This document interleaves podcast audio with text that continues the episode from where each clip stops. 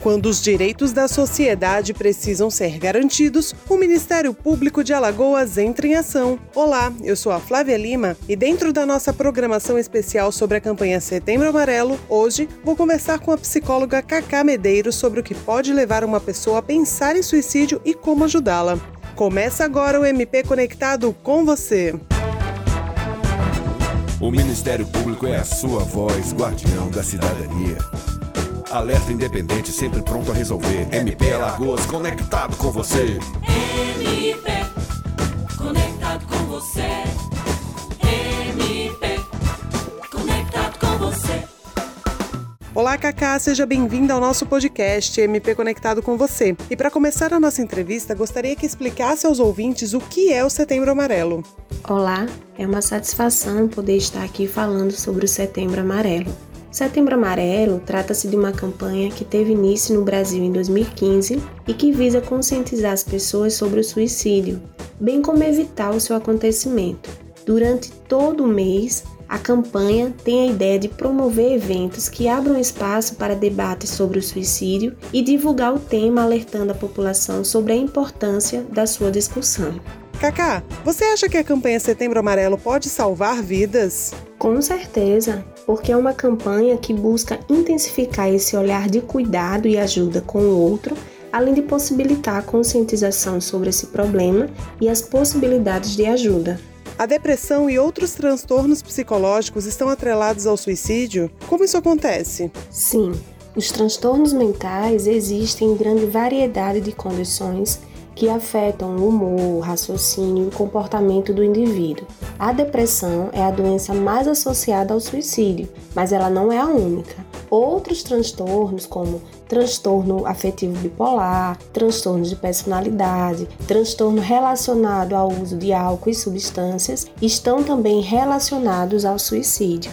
Quais os sintomas da depressão? Nos sintomas da depressão, nós temos a mudança de humor, diminuição ou incapacidade de sentir alegrias em atividades que antes eram prazerosas, desinteresse, falta de motivação, sentimentos de medo, insegurança, desespero, pessimismo, interpretação negativa da realidade, dificuldade de concentração, diminuição do desempenho sexual e da libido, perda ou aumento do apetite, insônia, dores e outros sintomas físicos não justificados por problemas médicos.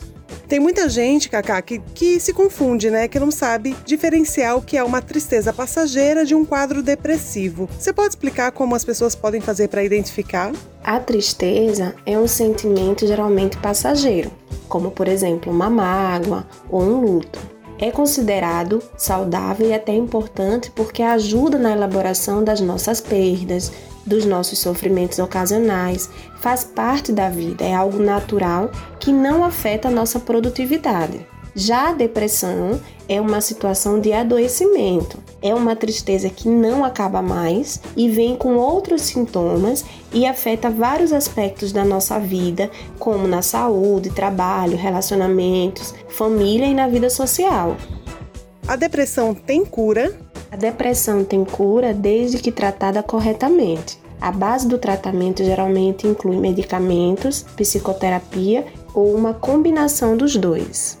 Cacá, quais os indícios de uma pessoa que está pensando em tirar a sua própria vida? Os indícios de alerta nem sempre são óbvios e podem variar de pessoa para pessoa. Algumas pessoas deixam suas intenções claras, enquanto outras mantêm os pensamentos suicidas em silêncio.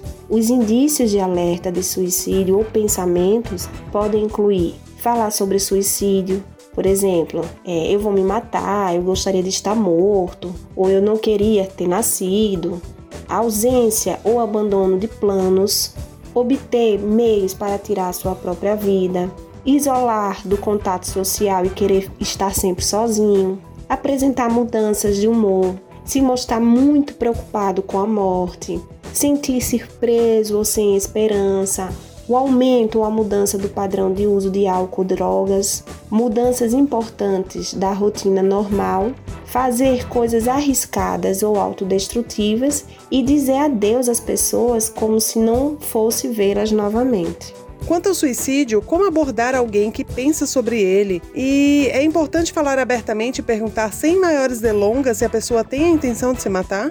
Se há uma desconfiança, é importante que se converse diretamente com a pessoa que está sofrendo. Um diálogo aberto, respeitoso, empático e compreensivo pode fazer a diferença. Procurar saber como ela está, o que tem feito ultimamente, como está se sentindo. Caso a pessoa se sinta à vontade para compartilhar o sofrimento, não é indicado esboçar expressões de choque. Oferecer uma escutativa consiste realmente em ouvir e compreender o que o outro está dizendo, escutá-la sem julgamentos. É importante oferecer suporte emocional e informar sobre ajuda profissional e se mostrar à disposição daquela pessoa.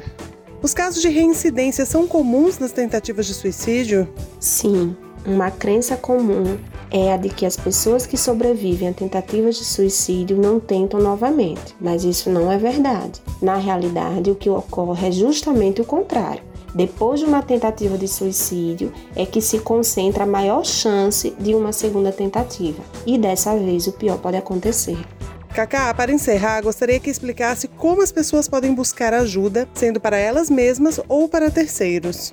Para mais ajuda, podem ser contatados os serviços de saúde mental, familiares, amigos, Centro de Valorização da Vida, o CVV, através do número 188, UPAs 24 horas, SAMU 192, pronto-socorro, hospitais. E se a pessoa falar claramente sobre os seus planos de cometer suicídio e parecer estar decidida enquanto a isso, é primordial que ela não seja deixada sozinha. Pode ser necessário que ela fique em um ambiente seguro, sendo auxiliada por um profissional.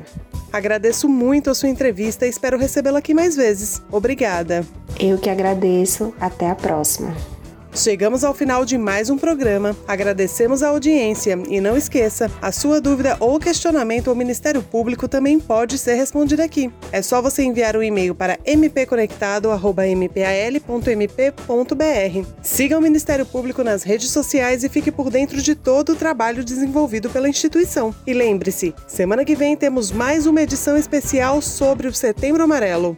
MP conectado com você. Esse foi o programa MP Conectado com você, o seu canal direto com o Ministério Público de Alagoas. Até a próxima semana.